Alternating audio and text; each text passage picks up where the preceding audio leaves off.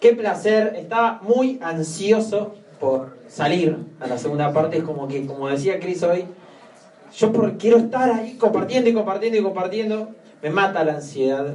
Los cinco minutos antes y diez minutos de hacer, antes, de, hacer algo importante, para mí son como si fuera la habitación de Goku, ¿vieron? Ahí en Dragon Ball Z, que es un año, es como, dale, dale, dale, estaba muy ansioso por compartir, así que, gracias por, por, escucharme abiertamente. Los que no lo hicieron abiertamente, les recomiendo que lo hagan abiertamente ahora. Yo estoy aprendiendo a comunicar una idea y a medida que uno va comunicando una idea y compartiéndola, uno la va puliendo la idea. Es como cuando vos querés eh, contar el proyecto por primera vez la primera vez te olvidas la mitad de las cosas o el 70%, pero a medida que vos lo haces, vas puliendo también la idea y va, quizás la tenés en la mente, pero la puedes bajar a, tus palabras y después la puedes conectar con la gente, ¿no? Yo no, no soy conferencista profesional, entonces eh, no soy un simpático profesional, entonces siempre fui un crudo. O sea, creo que una de las cosas que me caracterizan a mí es la crudeza, ¿no? Entonces, Nunca fui el que te dice las cosas así como mi, compañera. Mi compañera te puede decir cualquier cosa y te la dice así tan linda que te está... Y vos no te das ni cuenta. Lloro. Entonces estoy como aprendiendo a, a mejorar mi cara de Rottweiler. Eh, así que gracias por, por, por, permitírmelo.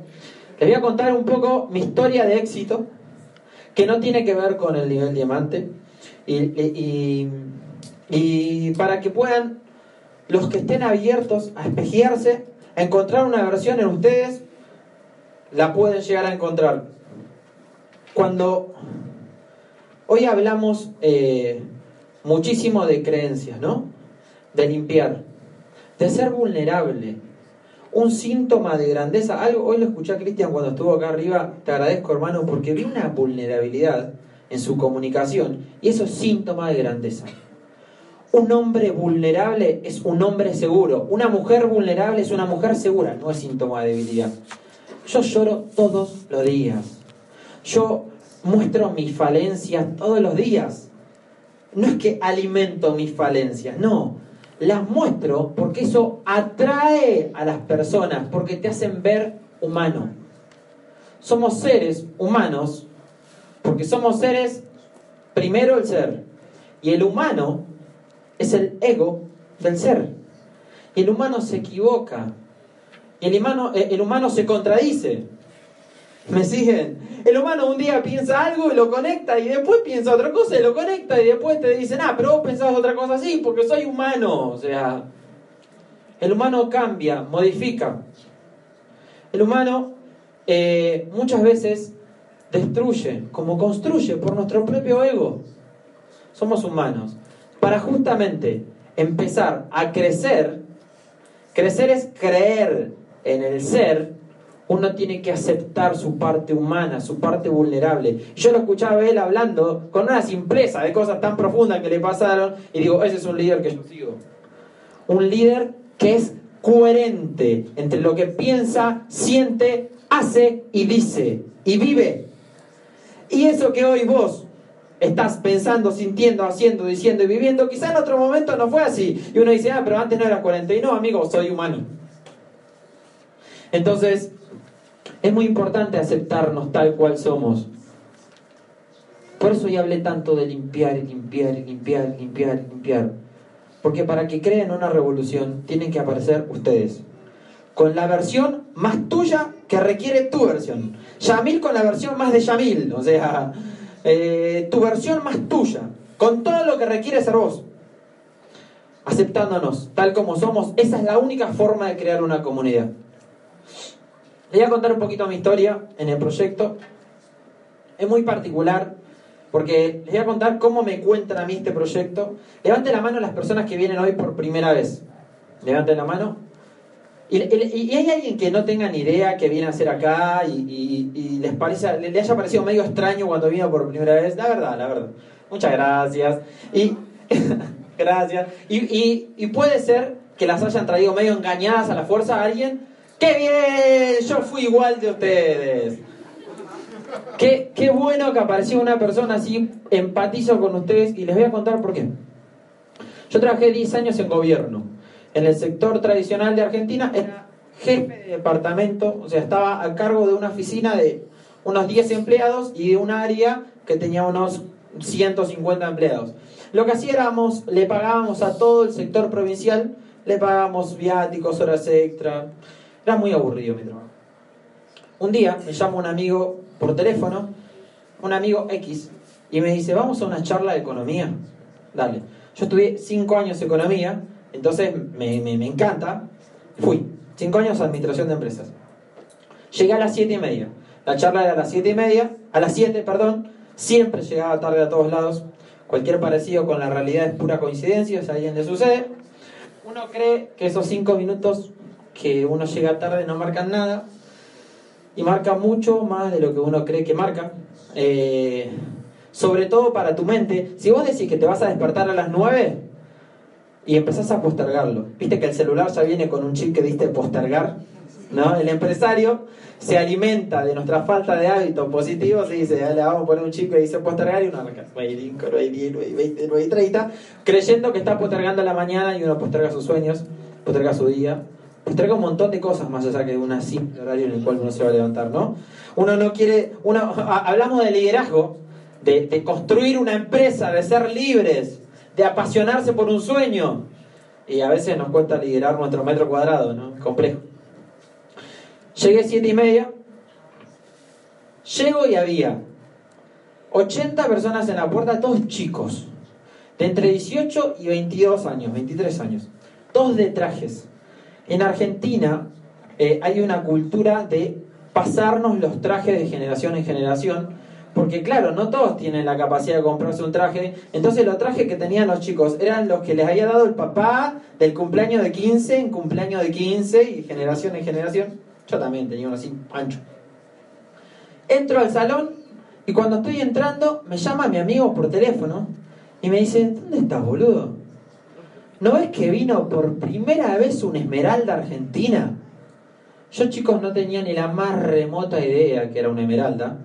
Entonces lo primero que pensé fue, este muchacho se, vendió, se, metió a, se metió a vender piedra en algún lugar. Se lo juro. Cuando entro había unos chicos que estaban registrando en unos cuadernitos. Y me preguntan, nombre, apellido, DNI, Yamil Raidán, tanto, tanto, tanto. Y veo que no lo anotan a ningún lado. Entonces lo segundo que pensé dije, ¿para qué me lo preguntan? O sea, si me tuvieran que buscar en un registro, ¿entendés? No me encontraría en ningún lado.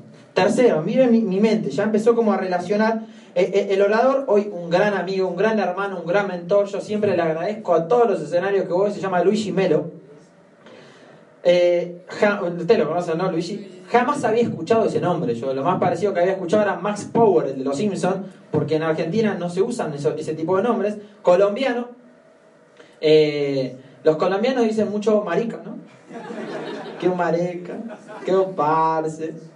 Claro, cuando entro al salón, Luigi, yo había entrado tarde, estaba, eh, él es muy apasionado, estaba como semi gritando y hablando de PNL y, gritando marica, marica en Argentina es otra cosa. Entonces, él estaba, eh, estamos todos programados, marica, el sistema nos programa y programa nuestro subconsciente. Y yo me quedo en un costado porque las situaciones que yo me tengo que quedar acá, la gente de frente y la gente le contestaba. Claro, y cuando veo que dice, estamos todos programados, marica, ya ahí mi cerebro mi ego, mi prejuicio, se cerró en dos segundos, ¿no? Así. Yo tenía un tipito adentro de la mente que hizo... Y en una empieza a interactuar con la gente, y esto fue lo que más para mí me hizo ruido, interactuaba con la gente y la gente le contestaba. Él decía que estábamos decía que el sistema nos programa a través del marketing, ¿no? El PNL es muy amplio, pero él decía que la programación nos genera un anclaje que hace que uno compremos cosas inconscientemente, ¿no? Y que atrás de esas programaciones hay millones de dólares impuestos, como por ejemplo, si yo les digo, hay cosas que el dinero no puede comprar, para todo lo demás no existe. Bueno, eso mismo pasó, pero el argentino es como recontra fanático, era Mastercard. Claro, yo vi esa situación y cuando lo veo a mi amigo X, que es el que a mí me invita, que dice, ¿y qué no es el que no te mandó a la marica? Y mi amigo se arrodilla en una silla y grita, yo dije, esto es una secta y me fui. Me fui. sea, yo, eh, qué bueno que ustedes se crearon. Yo me fui. Cuando me estoy yendo del salón, chicas, ustedes saben, ustedes dos. Cuando me estoy yendo del salón, escucho que el orador dice que si Robert Kiyosaki tuviera que construir toda su fortuna de vuelta, lo haría desarrollando este emprendimiento, Amway. Y yo digo, no, no puede ser, este Luigi. Me implantó una idea en la mente. Yo me iba a mi casa, iba a mi auto manejando digo, no puede ser, Robert Kiyosaki, no puede ser. Yo me había leído muchos libros de Robert Kiyosaki. O sea, Padre Rico, Padre Pobre, de chico, me había leído el cuadrante del flujo de dinero, por eso empecé a emprender, me había leído la conspiración de los ricos. Digo, no puede ser, no puede ser, no puede ser, no puede ser. Para que ustedes entiendan qué significaba Robert Kiyosaki para mí, estaba por encima de mi mamá, de mi papá, de Messi, de Goku, Oliver Atom y Robert Kiyosaki.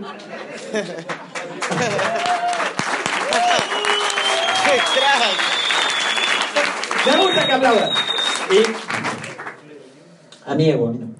Y.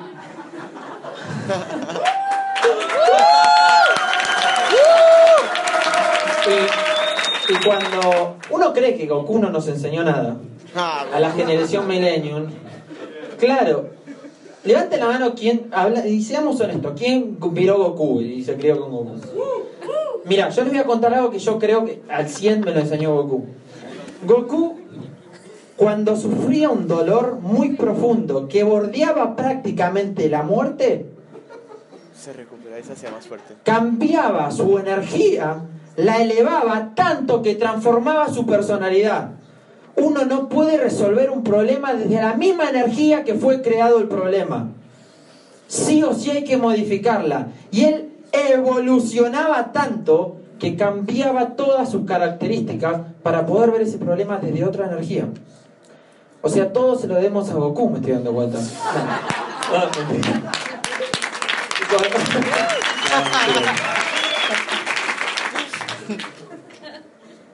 ¿Hay japoneses acá?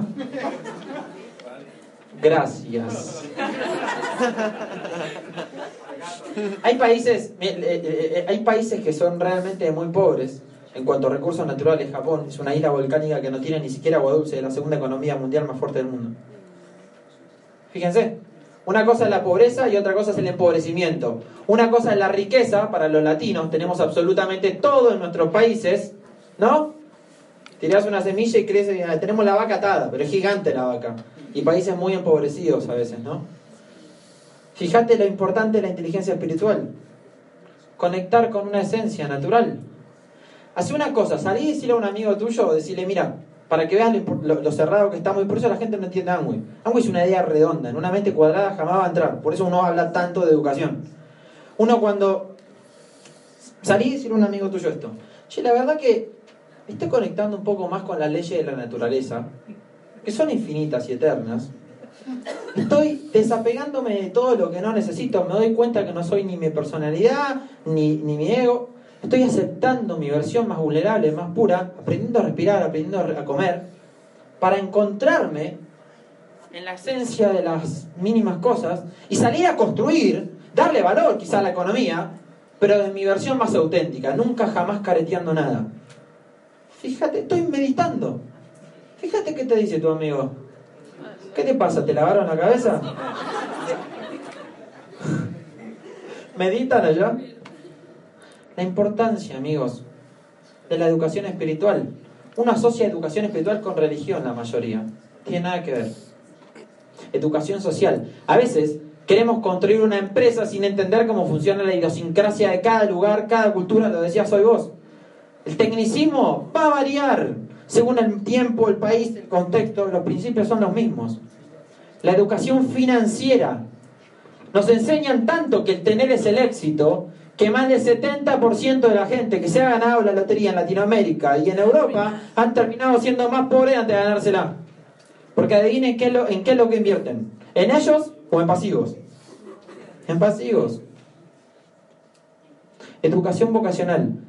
Hoy tenemos más del 80% de los jóvenes que están estudiando, que son el futuro de la economía y de la sociedad, que no tienen ni la menor idea por qué están estudiando lo que están estudiando y van a salir felices con un título bajo el brazo al golpearse con un mercado que les va a decir, ay, ya no los aceptamos. Pero eso no es normal. Tengo que aprender a reírme, mi amor, me lo dijiste. José Bobadilla dice cosas duras y las dice tan así simpáticamente que uno no se da ni cuenta. A mí no me sale. Llego a mi casa, ¿qué es lo que hago? Aplico el sentido común, que es el menos común de todos los sentidos, y me pongo a descargar ese libro, ¿no? Y lo leo. Lo arranco a leer a las 9 de la noche y lo termino a leer a las 5 de la mañana. El negocio del siglo XXI. Me quedo la cabeza así. No podía entender cómo no había leído esto antes. No lo podía entender, no lo podía entender. ¿Qué fue lo que hice? Primer error de mi ansiedad. Llamé a mi mamá por teléfono a las cinco y media de la mañana, se lo juro. Mamá, acabo de leer un libro que dice que es el negocio del siglo XXI. Escúchame. Nosotros fuimos educados prusianamente para pensar como empleados. Lo que vamos a hacer es, si ya que estamos gastando un montón de consumo en la era industrial que no nos está ayudando y no nos está enriqueciendo, vamos a pasar nuestro consumo a un sistema digital y como a vos te gustan los negocios, te vas a convertir en una bolita que está conectada a un código amigo. Y le vas a recomendar a tus amigos y tus amigos se van a convertir en más bolitas. Y me, dijo, ¿qué te, me, me dice, ¿qué te pasa? ¿Estás drogado? Son las 6 de la mañana. Mi mamá no quiso comenzar el proyecto. Salí de ahí, le conté a mi jefe, a mi subdirector. Yo llegaba a las 8, él llegaba a las 9. se- cuando llega, le digo, escúchame, X, Guille, me lo mando al muere por si me ve por YouTube algún día. Guille, encontré el proyecto que nos va a hacer millonarios. Vos vas a renunciar, y yo voy a renunciar. Le mostré la bolita de lo que entendí el libro. Me dijo, nunca jamás vuelvas a hablar de esto en la oficina. Jamás. Sin dormir, imagínate todo el día sin dormir, mi cabeza no paraba. A las 6 de la tarde fui y le conté a mi papá. Con mi papá fui más inteligente. Él lo senté en esa silla, lo fui a visitar y le digo, papá, vos sos muy inteligente. Yo sé que vos vas a entender esto. Acá hay una bolita. Esta bolita tiene un código. ¿Le cuento esta bolita? Tiene un código. Esta bolita le cuenta esta bolita, esta bolita le cuenta esta bolita, esta bolita le cuenta esta bolita, le cuenta esta bolita, esta bolita desarrolla un proyecto comunicándolo. Esta bolita puede ganar más que esta bolita. Siempre me voy a acordar el comentario de mi papá, sentado en la punta de la mesa con los brazos cruzados, me dice, ¿vos sos boludo?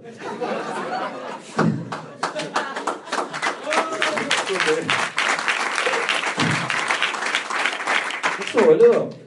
No voy a decir la palabra por medio fuerte si están grabando, pero eh, salvando la distancia me dice, te van a estafar. Eso es piramidal. Yo le dije, no, no lo es.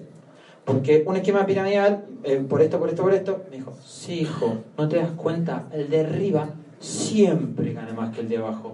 Digo, no, pa, no podría ser, o sea, no podría estar funcionando si lo fuera. No podría ser legal.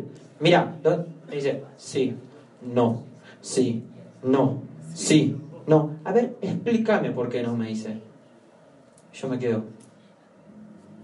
Ahí me hubiera gustado tener a Luigi Melo, le juro. Y no supe explicarle por qué no. No lo supe. ¿Qué sucede ahí? A partir de ahí me convertí en el famoso. En Argentina le decimos. En Argentina no es fuerte esta palabra, no sé qué significa, pero el famoso boludo motivado. ¿Lo conocen? El que tiene muchas ganas de hacer las cosas, pero no tiene ni la menor idea cómo se hacen. Ese era yo. Entonces, ¿qué fue lo que hice? Le conté a algunos amigos más. Y le pregunté a mi amigo X, X, ¿vos sabés contar el proyecto? X me dice, sí, papá, yo lo sé contar. Entonces le contamos a mis amigos del barrio. Ninguno arrancó. A mis amigos de fútbol. Ninguno arrancó. A mis empleados y a mis compañeros de oficina, porque X tocaba en la banda de música conmigo y era empleado. Ninguno arrancó. Y mi amigo X se bajó. O sea, me quedé solo, sin amigos y sin X. Y a partir de ahí le pregunté a una personita que se llama Pablo Di Benedetto. Y Pablo me dijo, digo, Pablo, ¿vos sabés contar esto? Porque puede ser que haya Robert Kiyosaki escrito un libro de esto. Y me dice, sí, vení, vení. Y Pablo me mostró cómo lo contaba. Y dije, claro. Yo lo estaba contando en 40 segundos, no se entendía nada. Y ahí me di cuenta de lo importante de la comunicación efectiva en un proyecto de comunicación efectiva. Y empezó mi, mi y empezó, empecé mi, mi, mi vida en el negocio de Amway. ¿Por qué les cuento esto? La historia sigue así. A los, seguí insistiéndole a mi papá, ninguno arrancó. Ah, le conté a mi mejor amiga, publicista, analista de marketing en una empresa. Me dijo que no. Después de dos años arrancó, fue mi sexta línea platino fundador, que con ella califiqué a diamante. Ahora lo que voy es lo siguiente. Yo seguí haciéndolo Amway. Cuatro meses después ganaba más que en el ministerio. En ese momento ganaba unos mil dólares en el ministerio. Ganaba más que en el ministerio. A los nueve meses ganaba el doble que en el ministerio. Renuncié al ministerio. Adivinen qué pasó cuando renuncié al ministerio de, educación. Todos me decían, dale, qué genio, renunciaste a un trabajo que no te gustaba. O todos me decían, che, ten cuidado. Adivinen qué me decía la gente. Ten cuidado. Acuérdense del ejemplo del moquito. Vemos más la vida como somos que como realmente es. Décimo primer mes me compré el primer restaurante. Cuando me compré el primer restaurante, todo cambió. El restaurante fue creciendo, hoy es el más grande de Buenos Aires. Tienen que ir a comer ahí cuando vayan a Buenos Aires. No, mentira. Al décimo cuarto mes me compré el segundo restaurante, ya lo compré con Pablo y Benedetto. Hoy, después de tres años, con los diamantes de Argentina, estamos terminando de construir nuestro primer edificio. Tres años y medio.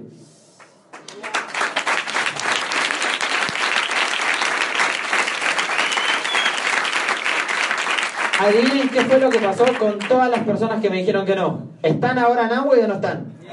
Sí. ¿De quién depende que esas personas entiendan el proyecto? ¿De ellos o, o de tu resultado? De tu resultado. De tu resultado. Por eso les hablaba hoy tanto de cuando Facundo Cabral decía, cuando el árbol sea responsable de su propio árbol, el bosque va a ser maravilloso. Hay que dejar de creer que un presidente va a cambiar una sociedad. Cuando vos seas responsable de vos mismo, vas a volverte un ejemplo. Y no sos responsable de sacar a nadie de su oscuridad. No, vos sos responsable de brillar, de ser tu versión más auténtica. Y de esa forma te vas a volver un faro que va a encandilar tanto si tu faro tiene liderazgo que tarde o temprano van a tener que verte. ¿Me siguen? Es muy importante brillar. Les voy a contar un poco mi historia. Eh, ahí arranca mi emprendimiento en el negocio, que después la continuaré. Cuando.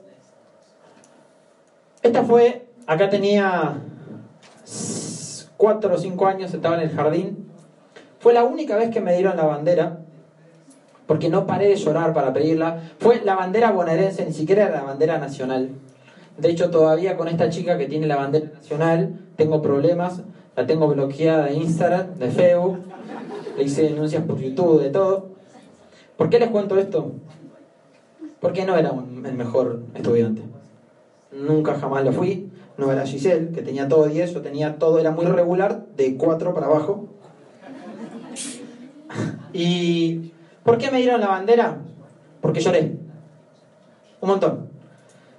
Cuando un niño, cuando un niño quiere algo, adivinen cómo lo pide. Llorando. Energéticamente. Y muchas veces le damos algo pensando, quitándonos el problema encima o no.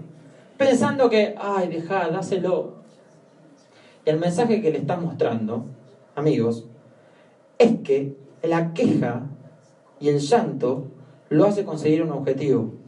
Esto no lo digo yo, lo dice Edgar Tolle, el escritor de El poder de la hora, para que conecten con él. Y en realidad el mensaje que le estás mostrando de fondo es que el sufrimiento lo lleva a conseguir un objetivo. ¿Y sabes cuál es el mensaje que le estás mostrando de fondo? Es que la infelicidad lo lleva a ser felices. Hay gente que cree que porque le pasaron algunas cosas malas en la vida, van a pasar cosas buenas. Hay gente que cree que llorando, quejándose, gritando, enojándose con la vida, le van a pasar cosas buenas. ¿Me siguen? Porque quedamos anclados a lo que una vez nos pasó. Por eso yo quiero que suelten. Mi objetivo es que estén livianitos. Suelten. Cuando les quiero contar, sobre todo hoy de mi historia, algunos mensajes. Ella es mi mamá. Siempre le voy a rendir honor en las tarimas. Le voy a contar por qué. Mi mamá fue una persona que me programó. Con el dinero Me decía, si no haces tal cosa no te quiero más. Me hacía creer que el amor en algún punto se pagaba.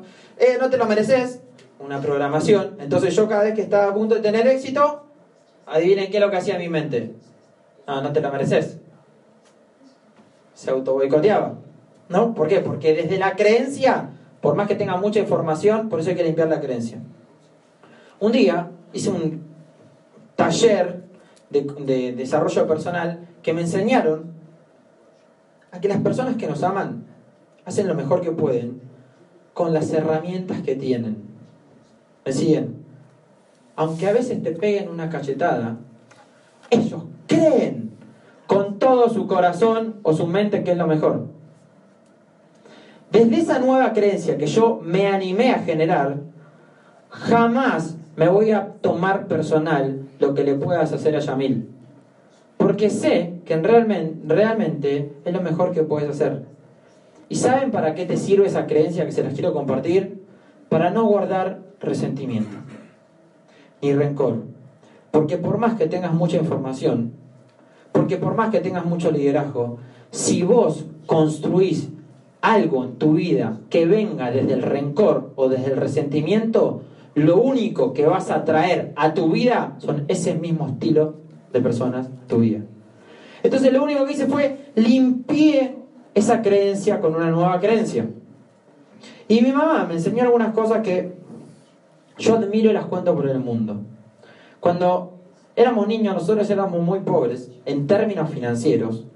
Vuelvo a decir, para mí la riqueza no tiene que ver con una cuenta bancaria. Me les voy a contar una anécdota. ¿Conocen a Facundo Cabral? Un educador espiritual y artista. Facundo Cabral contaba una historia de que bajaba Dios, el universo, lo que ustedes elijan y la creencia que tengan es muy respetable, se, se bajaba a la tierra y se disfrazaba de mendigo. E iba a la casa de un zapatero. Y hablaba con el zapatero y le decía, Señor, ¿tiene un par de zapatos para darme? Entonces el zapatero lo miraba al mendigo y le decía, pero absolutamente todos vienen a pedir y ninguno viene a dar, siempre pidiendo. Entonces en ese caso, el mendigo se lo queda mirando al zapatero y le dice, yo te puedo dar lo que vos quieras y mucho más. El zapatero lo mira y le dice, lo dudo, yo quiero un millón de dólares. Entonces el mendigo lo mira y le dice, ¿un millón de dólares? Bueno, te doy un millón de dólares, pero a cambio del millón de dólares te pido tus brazos. Entonces ahí el zapatero se queda pensando y dice, pará, si yo obtengo el millón de dólares y me le doy mis brazos, quizás necesite una ayuda de una prótesis que bueno, me la puedo comprar, pero hay un montón de cosas que no podría hacer.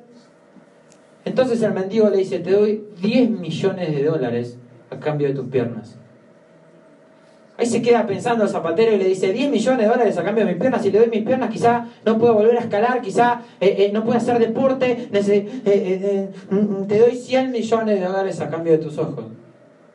100 millones de dólares, pero ¿para qué quiero 100 millones de dólares si quizá no puedo volver a ver a mis hijos? No puedo ver mi rostro, si no tengo, no puedo quizá acariciarme, no puedo ver un amanecer, un atardecer. Ahí, el mendigo le dice, hermano, ¿te das cuenta lo inmensamente rico y abundante que sos y ni siquiera lo valorás porque te enseñaron a que tenés que perseguir algo. El zapatero se da cuenta. ¿Querés aplaudir, amigo? Ah, ahí.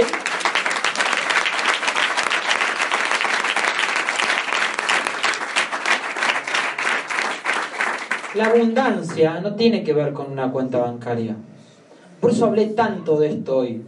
Porque la abundancia es una manera de ver la vida. Cuando vos te veas abundante por el hecho de vivir, ¿te pensás que te va a dar miedo hacer un negocio? ¿Te pensás que te va a dar miedo hacer 300 puntos? ¿Te pensás que te va a dar miedo entregarte a 100 porque estás disfrutando la vida, porque es un milagro? Bienvenido al diamante, que está ahí atrás. Está el diamante, el que menos necesita, no el que más tiene.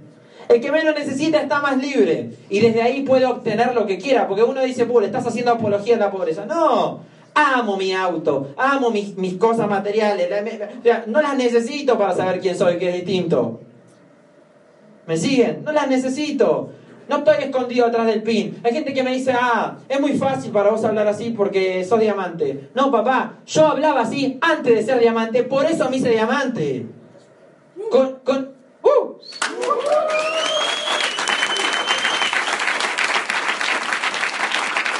El mensaje que me moviliza es que ames vivir. Es que ames vivir. Y desde ahí hacer lo que quieras. Pero ama vivir. Ama la libertad. Entregate a la libertad. Date cuenta quién sos. Despertate. Y sé coherente con la conciencia. ¿eh? Porque una conciencia sin coherencia es un espacio vacío. Si yo me doy cuenta que amo a una persona y no voy en busca de lo que amo, ¿sabes lo mal que me siento? En la ignorancia muchas veces uno es más feliz. Yo me doy cuenta que odio mi trabajo y sigo apegado al miedo de soltarlo. Te puedo asegurar que te duele, papá. Me doy cuenta que odio mi trabajo y que tengo un montón de recursos para ir en busca de mi sueño y ni siquiera me animo. Le vas a echar la culpa al proceso. No, es que estoy en mi proceso. ¿Sabes cuánto escucho decir que están en el proceso? Tu proceso era hasta que lo concientizaste. Cuando generaste conciencia ya no es tu proceso. ¿Me siguen? Ese es tu miedo. Ese es nuestro miedo. El proceso no existe. Proceso como si fuéramos Matusalén, que tuviéramos 400.000 años. Yo no conozco a ninguno que haya vivido 400, 500 años. Si vivís 30, 40, 50, 100, 20, 10, los que vivas, la única forma que te vayas al lugar en donde no sabemos pleno es que entregues el 100. La satisfacción y la plenitud de entregarle a la vida lo que la vida te dio es el 100. La vida no especuló con vos, te dio el 100. Uno tiene que entregar el 100. Ah, me olvidé de la historia de mi mamá. Cuando nosotros éramos muy pobres en términos financieros y para que ustedes se den una idea, yo no, no voy a hablar de, esa etapa de mi vida, pero éramos 11 viviendo en un lugar así. 11, ¿eh? mis primos, hermano, así, les juro. Y no, no teníamos ducha. Eh, entonces nos teníamos que bañar afuera, en Argentina, con, con, una bomba. O sea, era una bomba de agua así gigante y mi papá salía y bombeaba, y bombeaba, pobre viejo, y nos, nos bañaba. Me, quiero, me emociona eso porque lo que hacía era impresionante. Y nos bañaba ahí afuera. Y mi mamá, y miren, la situación que estábamos, levantaba una persona por mes de la calle, la bañaba, la cambiaba, le va de comer y la lleva, con el peligro que conlleva eso en Argentina. Uno no sabe lo que, no saben el peligro que conlleva eso en Argentina y más en los barrios bajos. Y la, y la soltaba. O sea, la intención, el mensaje de fondo que quería generar era darle una gota de esperanza darle una gota de esperanza. Mis abuelos murieron todos de muy chicos, yo realmente no, no conozco a mis abuelos. Un día salimos del hospital de niños porque mi hermano se había enfermado y cuando salimos había un señor durmiendo en las escaleras que se llama Coco, se llamaba. Mi mamá le dice, ¿qué le pasó? Coco le dice que había perdido todo el dinero en el juego. Mi mamá jugaba. Entonces dice, venga conmigo, yo le voy a ayudar. No tenía familia, se fue con nosotros y ese hombre terminó viviendo 15 años con nosotros. Fue mi abuelo. Se murió hace unos años, siempre le rindo honor y homenaje, gracias Coco. Y el mensaje que me mostró mi mamá ya tenía los principios de una persona ayudando a otra persona a ser mejor persona. Ahora, yo te voy a expandir eso desde mi lugar. Sin plata y sin tiempo puedes ayudar. Pero con plata, con tiempo y con educación y con liderazgo, te puedo asegurar que puedes ayudar mucho más. La pregunta es, ¿cuántas personas están viviendo mejor porque hoy estás presente? Piénsenlo. ¿Cuántas? Porque uno dice, ay, me gustaría que X esté mejor. ¿Y qué estás haciendo para que eso suceda? ¿Qué estamos haciendo? Cuando uno cree que lo único que importa es esto, bienvenidos al capitalismo voraz que no nos importa nada de lo que pasa allá. Por eso le digo que para mí ustedes son lo mismo, somos todos lo mismo, somos hermanos, no importa dónde nacimos. Esa fue una, no sé, una, especie de mm, nuestros padres tuvieron relaciones en determinado lugar y por eso nacimos en un espacio geográfico. ¿Eso nos hace diferente a una persona que está viviendo carenciadamente? ¿Que no tuvo las mismas posibilidades que tenemos nosotros? Amigos, somos lo mismo. Esa persona, por eso uno tiene que ser responsable con el negocio. Por eso yo soy responsable. Yo cuando te doy la mano y te digo, te voy a ayudar en el negocio, quédate tranquilo que te voy a ayudar. Me voy a quedar hasta las 3, 4 de la mañana, 2 de la mañana con vos y no voy a parar hasta que tenga resultado. Porque cuando te meten una idea de libertad, te están mostrando que podés lograr tus sueños. Y uno tiene que ser responsable con eso. La gente está soñando. No sé si a ustedes les pasó, yo soy muy apasionado, pero yo me quedé noche sin dormir cuando vi la posibilidad del negocio de Amway. A veces me pasa.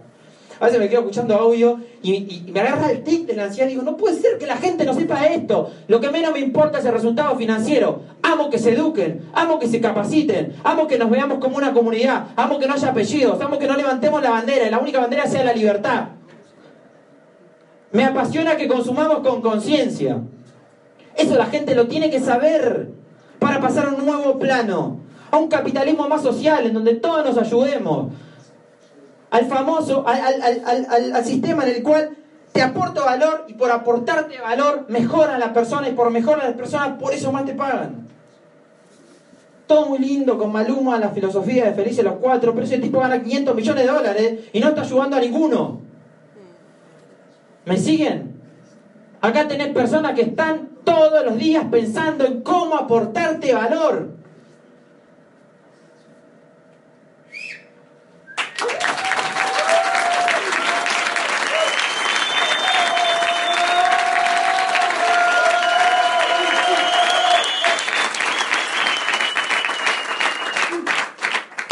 Es mi papá. Mi papá, uy, se me está acabando el tiempo. Mi, mi papá eh, hacía algo que, les quiero contar por si algún día les, pasan, les pasa. Me hacía un bullying, nivel Dios dirían en YouTube, nivel Goku dirían los Generación Millennium, no sé qué más, pero era muy fuerte. Le voy a contar por qué. Yo, yo, yo le insistía un montón con el proyecto, un error. Nunca jamás le incitan a nadie. O sea, tengan habilidades para que la persona lo pueda ver, no le estén insistiendo porque lo alejan. Yo le insistía. Y cuando lo iba a visitar, miren lo que me hacía. Yo lo iba a visitar cada 15 días. Me ponía un jabón en polvo arriba de la mesa. Apagaba, eh, como era, él era director de, funcionario público, tenía el cargo más alto en el Ministerio de Seguridad. en Argentina es un cargo, entonces los amigos eran como, no sé cómo decirlo, pero tenían mucho estatus. Eh, Londoño diría estatus pelatus, ¿no? Pero tenía mucho estatus. Entonces ponían un jabón en polvo arriba de la mesa, prendían una vela arriba del jabón en polvo, apagaban las luces del quincho de la casa, esto es fuerte, yo entraba y él decía, no hagan ruido. Y cuando yo entraba, él le decía a los compañeros, muchachos, vino mi hijo, el empresario. Y decían, el testigo del jabón. Escuchen, respetando todas las creencias, porque esto era así tal cual, se agachaba y todos decían, oh San Jabón. Oh, te reímos, ¿eh? Ponete en mi lugar, para ponerte en mi lugar. Yo no ganaba un peso de esto. No tenía ni idea cómo funcionaba. Y era recontra calentón, calentón, eh, enojón. Calentón en, en Argentina se dice así, no sé qué significa para ustedes, pero era recontra enojón.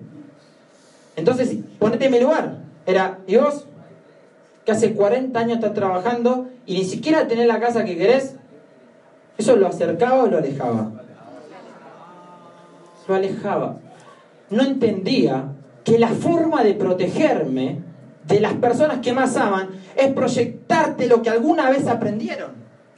Aunque lo que aprendieron ya no funcione y ni siquiera lo aman por las dudas conocido. Como el ejemplo de, mira, más del 70% de nuestra personalidad se forja en nuestro subconsciente. Cuando vos sos un niño, se me, se me quedó fuera de historia, cuando vos sos un niño, para que un niño no se caiga de acá, uno qué tiene que hacer? Sostenerlo, porque es inconsciente, se va a caer. O para que no meta un dedo en el enchufe, saca el dedo, ¿no? Mi amor, ¿o no? ¿Mamá te retó alguna vez? ¿O no que no? Ok, Entonces uno saca el dedo ahí del enchufe. El tema es el siguiente, nuestro cerebro automáticamente genera un ego, como el perrito, Scooby. ¿Se acuerdan? Eso está mal. El tema es que la creencia que generamos, si después no la programamos nuevamente, perdura por toda nuestra vida. Y después, si tuviste un trauma con una cucaracha, una araña, un sapo, a los 4, 5, 7 años, o quizá el trauma no fue tuyo, escuchaste alguna vez a mamá y papá gritar, ¡Una araña! Vos te traumaste, tengas 20, 30, 40, 50, 70, 80 años, cada vez que veas esa araña o una araña, tu cerebro va a retroceder exactamente al momento en donde tuviste el trauma y te vas a comportar como ese niño tal. Y uno dice, pero si no le haces nada, no te hace nada. Y si le haces tampoco te hace nada, es una araña. ¿No? Sin embargo, nuestra mente queda anclada a un momento exacto de la vida. ¿Cómo no voy a entender a mi papá? Que lo único que le enseñaron fue estudiar, trabajar, estudiar, trabajar. Si no, no sos nadie en la vida. Mirá qué fuerte. Relacionaban en ser alguien con el título, que uno lo tiene colgado ahí en la pared, no sé ni para qué. ¿No? Entonces, ¿cómo no voy a entender eso? La gente no tiene miedo a fracasar. Tiene miedo a tener éxito. Si ya fracasamos todos los días en el momento que hacemos lo que no nos gusta. Voy a repetir esa frase porque se cortó el micrófono. Si ya fracasamos todos los días del momento que hacemos lo que no nos gusta. Piensa en eso. Si viviéramos 75 años, trabajamos 8, dormimos 8, es el promedio normal, ¿no? ¿Nos vamos a pasar nuestra única vida que conocemos trabajando y durmiendo? 50 años sin contar lo que tardamos en comer y demás. Los 10 primeros no nos acordamos nada. Y los 70 para arriba la calidad de vida disminuye. Sin embargo, eso es lo normal. Sin siquiera cuestionarlo. No digo que lo deje de hacer. Digo que cuestiones qué es normal y qué no es normal. Por eso Amway no es normal. Es anormal. Estás loco para hacer Amway. Un proyecto que te están diciendo que vas a cambiar una sociedad. Que vas a aportar verdadero valor. Que te van a ayudar. Que no tenés costo fijo. Que está en más de 100 países donde toda una empresa te pone la infraestructura, arriesga absolutamente todas sus inversiones para que vos compartir la facturación con vos. Sinceramente, uno tiene que estar loco para invertir en las personas. Amway está loco porque invierte en el capital más importante que tiene el mundo. Somos nosotros. Yo creo que entendió. Yo creo que entendió. Estamos, estamos invirtiendo en nosotros. La pregunta es, ¿nosotros vamos a invertir en nosotros? ¿Cuándo? Piénsenlo. Cuando empecé a cumplir 23, empecé a trabajé a los 18 años empecé a trabajar en el Ministerio de Educación. Bueno, a mí me pasaron muchas cosas que no voy a contarles la historia, pero a los 23 años leí Kiyosaki. Cuando leí Kiyosaki, dije, voy a hacer lo que amo. Y empecé a estudiar música. Empecé a estudiar en Bellas Artes, me metí a estudiar música, licenciatura en música popular, después de 5 años haber estudiado administración de empresas, y logré tener tres bandas, que era mi sueño, eran como lo que más amo hacer es la música, ¿no? Es la, yo creo que yo conecto con la música, conecto con los ambientes, amo la música. Y llegué a tener tres bandas, una de rock, otra de cumbia pop, Yamil hizo cumbia pop, y bueno, pasó, necesitaba ganar plata. Ahí entendí la ley del proceso. ¿Saben por qué? Porque un show me lo pagaban 1.500 euros eh, libras esterlinas, 2.000 a veces, y la gente me decía, 2.000 libras esterlinas por una hora. Yo pensaba por dentro, ¿cómo le explico la cantidad de ensayos, la cantidad de púas rotas, la cantidad de guitarras rotas, la cantidad de horas ensayadas? ¿Me siguen? Uno dice, claro, o sea, ¿cómo te pagan tanto? ¿Cómo te explico la cantidad de veces que me dijeron que no en cada plan? Yo seguí. La cantidad de veces que salía a mover volumen y no sabía cómo moverlo hasta que generara la habilidad. La cantidad de veces que me quedaba pensando cómo mejoro mi vida y lo hice igual. La cantidad de bullying que recibí, ¿cómo te lo explico? Eso te están pagando por ser diamante. ¿Me siguen? Y cuando Eh, un día, con esta chica que se llama Agostina, que está acá, les quiero contar esta anécdota. Eh, nos sucedió que, que queríamos ir a, hacer la experiencia de tocar en los subtes. Los subtes en Argentina son eh, los, subterráneos, acá no sé cómo se dice metro. ¿Cómo? Ok, underground. No sé si lo habré dicho bien. Ahora, ¿yes? Y, y tocábamos ahí con, con, la- con las guitarras, que acá estoy seguro que no pasa. Entonces que, queríamos ir a, a- eh, Estoy seguro que no pasa esto que les voy a contar. bueno.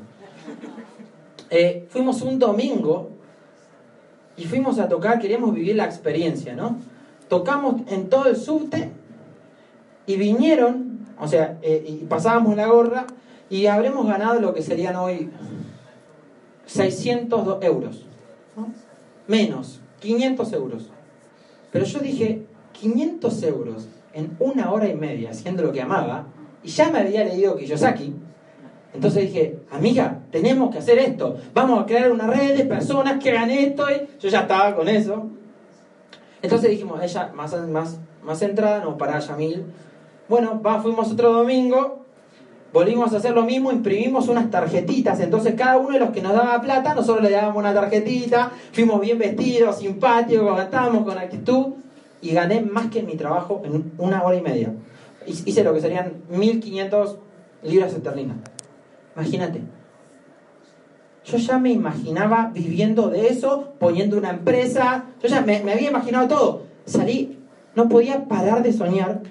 Entonces ya íbamos planeando todo mientras volvíamos en el subte. Y yo dije, renuncia a tu trabajo, yo renuncio al mío, no sé qué. Y me dijo, para, mejor vamos un otro día que no sea domingo. Porque por ahí fue día del músico, no sé.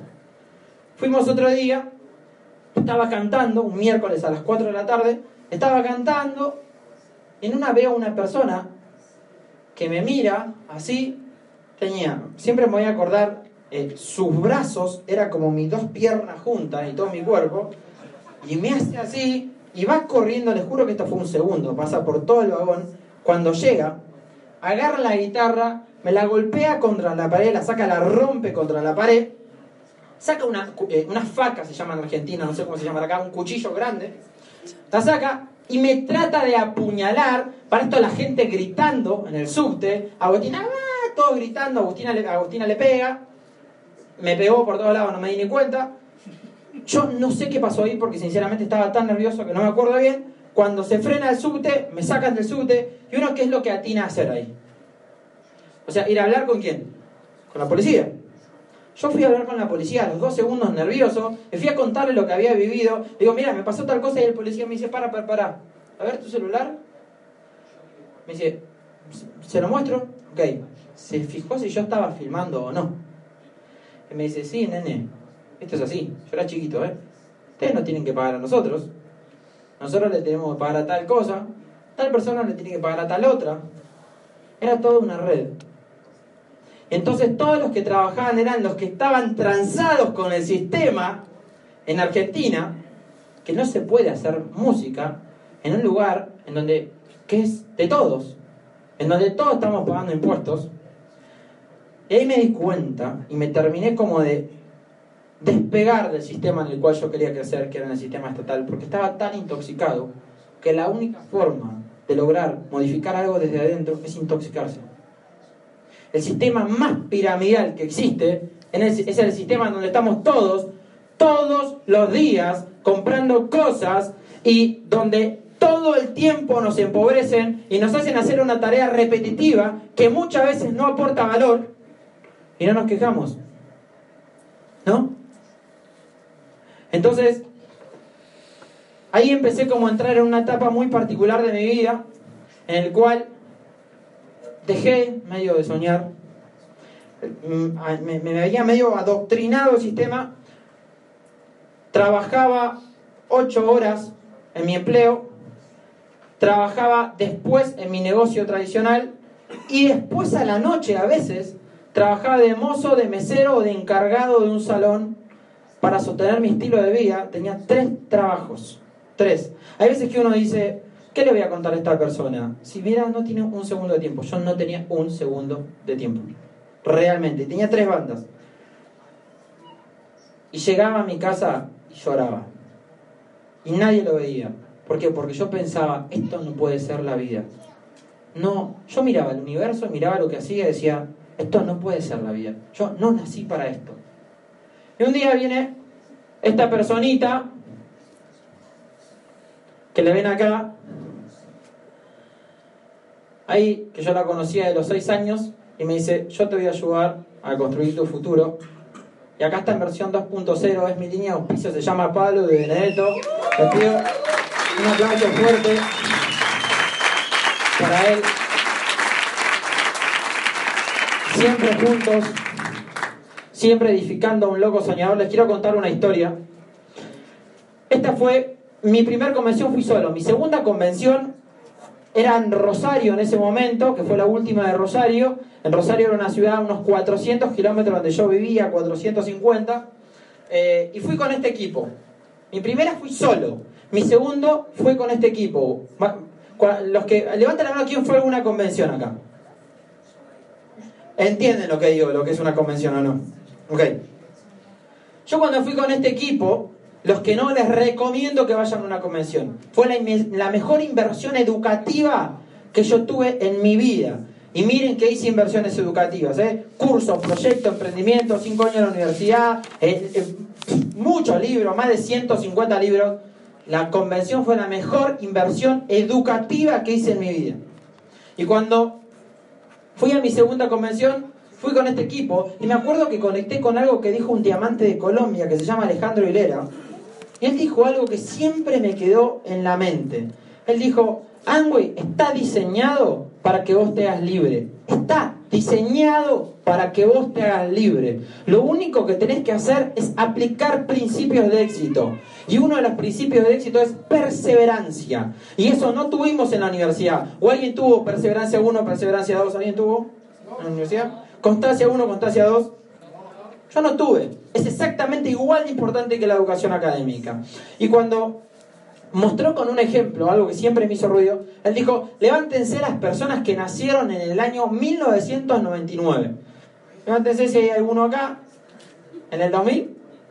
99, 98, 97, queden separados. 96, 95, 94, 93, 92, 91, 90, 89, 88.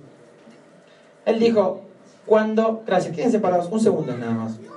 Él dijo esto, cuando todos ustedes no habían nacido, yo era diamante, dijo. Y ahora nacieron. Y posiblemente algunos sean diamante dentro de un tiempo. No había nacido, yo era diamante. Sigo siendo diamante y ustedes están en mi red. Siéntense. Y ahí yo quedé procesando eso. Va a haber diamantes en tu organización que todavía no nacieron. Y después conecté con otro segundo mensaje. Dijo, levántense las personas que estuvieron hace más de cinco años en Amway y ahora volvieron. ¿Hay alguno acá? ¿Ahora volvieron? ¿Alguno más? ¿Dos? ¿Hay alguno más? Él dijo, cuando ustedes se bajaron, yo era diamante. Y estaban en mi red. Y ahora que volvieron, sigo siendo diamante y siguen. ¿Para qué se bajan? Gracias. Y ahí me quedé pensando, eso aplica a todos los diamantes de su línea de auspicio. En algún momento, muchos de los que estamos acá se han bajado, se van a bajar o van a seguir, y su diamante que aplica los principios de éxito siempre, siempre va a seguir teniendo éxito, porque aplica los principios de éxito. Más del 70% de la gente que se queda después de los 5 a 7 años y el otro 20 que sobrevive de 7 a 9 años en Amway se hace libre financieramente. El tema es que nadie se banca el proceso de los 2 a 5 años. Nadie. Son muy pocos. Son 2 de 10. Son los diamantes. Los que aplican los conceptos, pero lo pueden hacer todos. Y miren, segunda convención. Se bajó, se bajó, se bajó, se bajó, se bajó, se bajó, se quedó platino fundador, se quedó platino fundador, se bajó, se quedó zafiro, se bajó, se quedó zafiro, se bajó, se quedó platino, se quedó platino, se quedó esmeralda fundador, se quedó esmeralda, se quedó platino fundador, se bajó, me quedé diamante ejecutivo el mes que viene.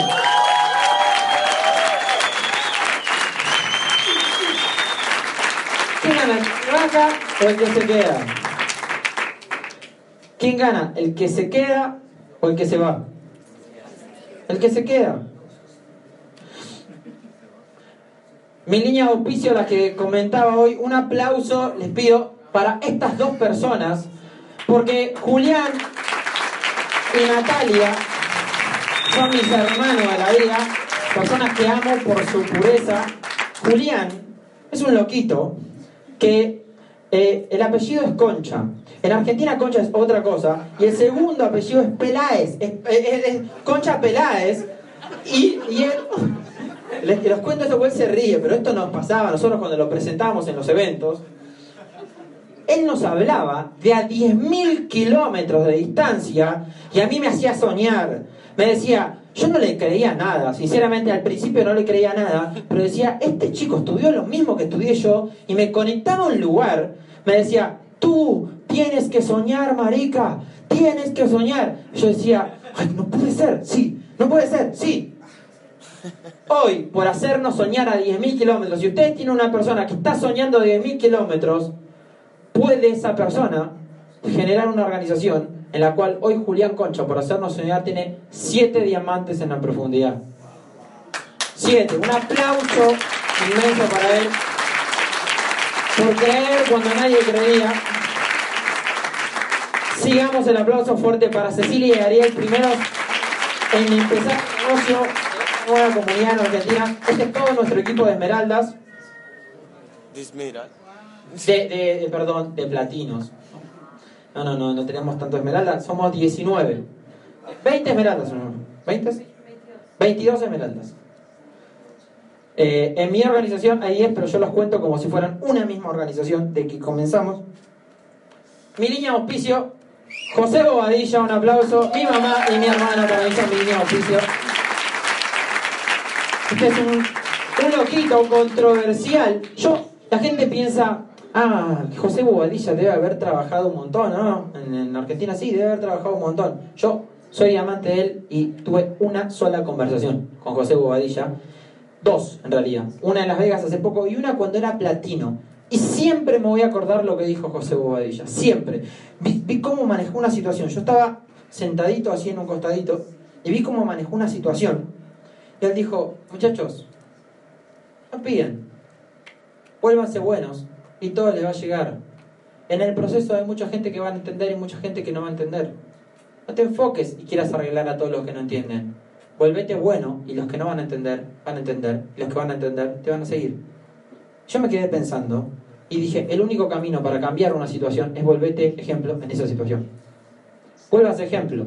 Y siempre quedé conectado. Gracias, José, por haber hecho la revolución que hiciste y por conectarnos y hacernos soñar.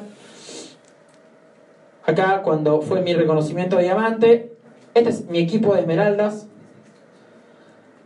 Y como me queda poco tiempo, les quiero presentar a mi amor, al amor de mi vida, que cuando califiqué esmeraldas me lo compré. Un Citroën.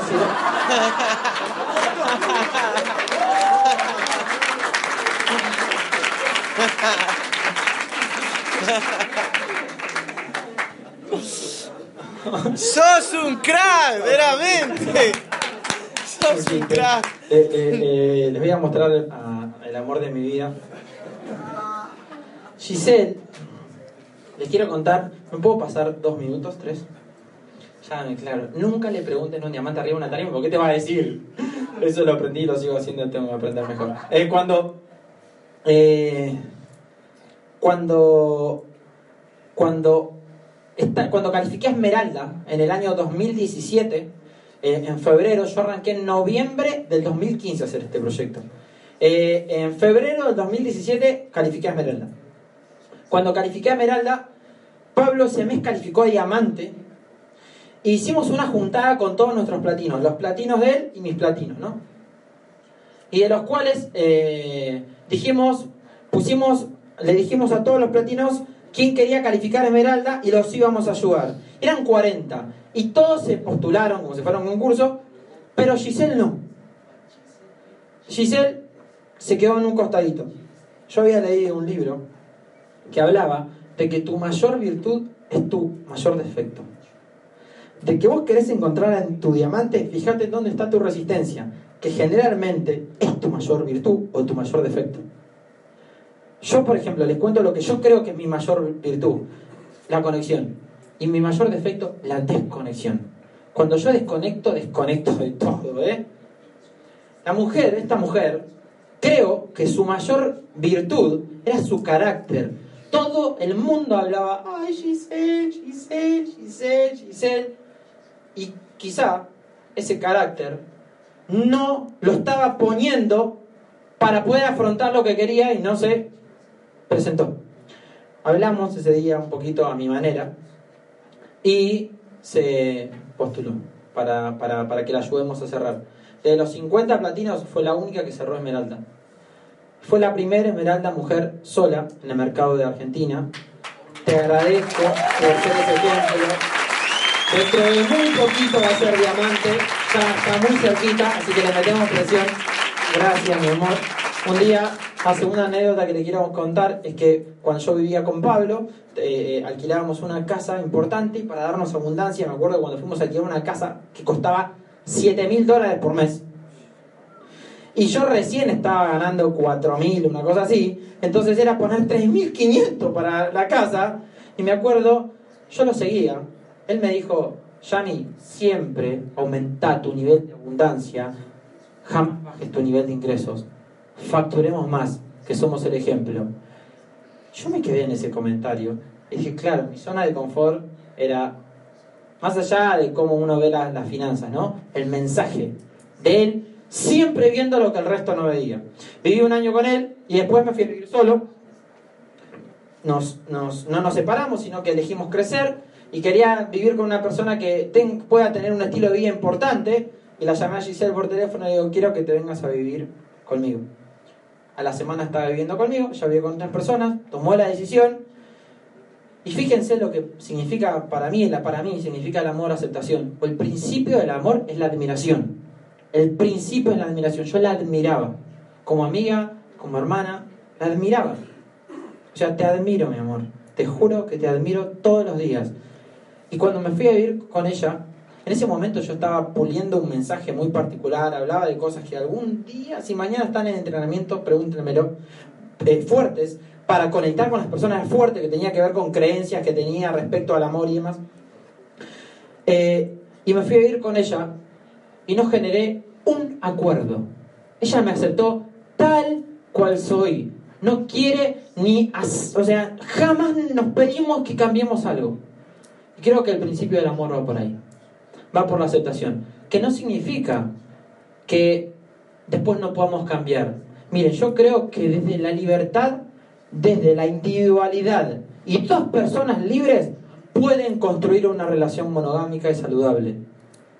Dos personas que no son libres seguramente puedan construir una relación monogámica insalubre, infelices o infieles.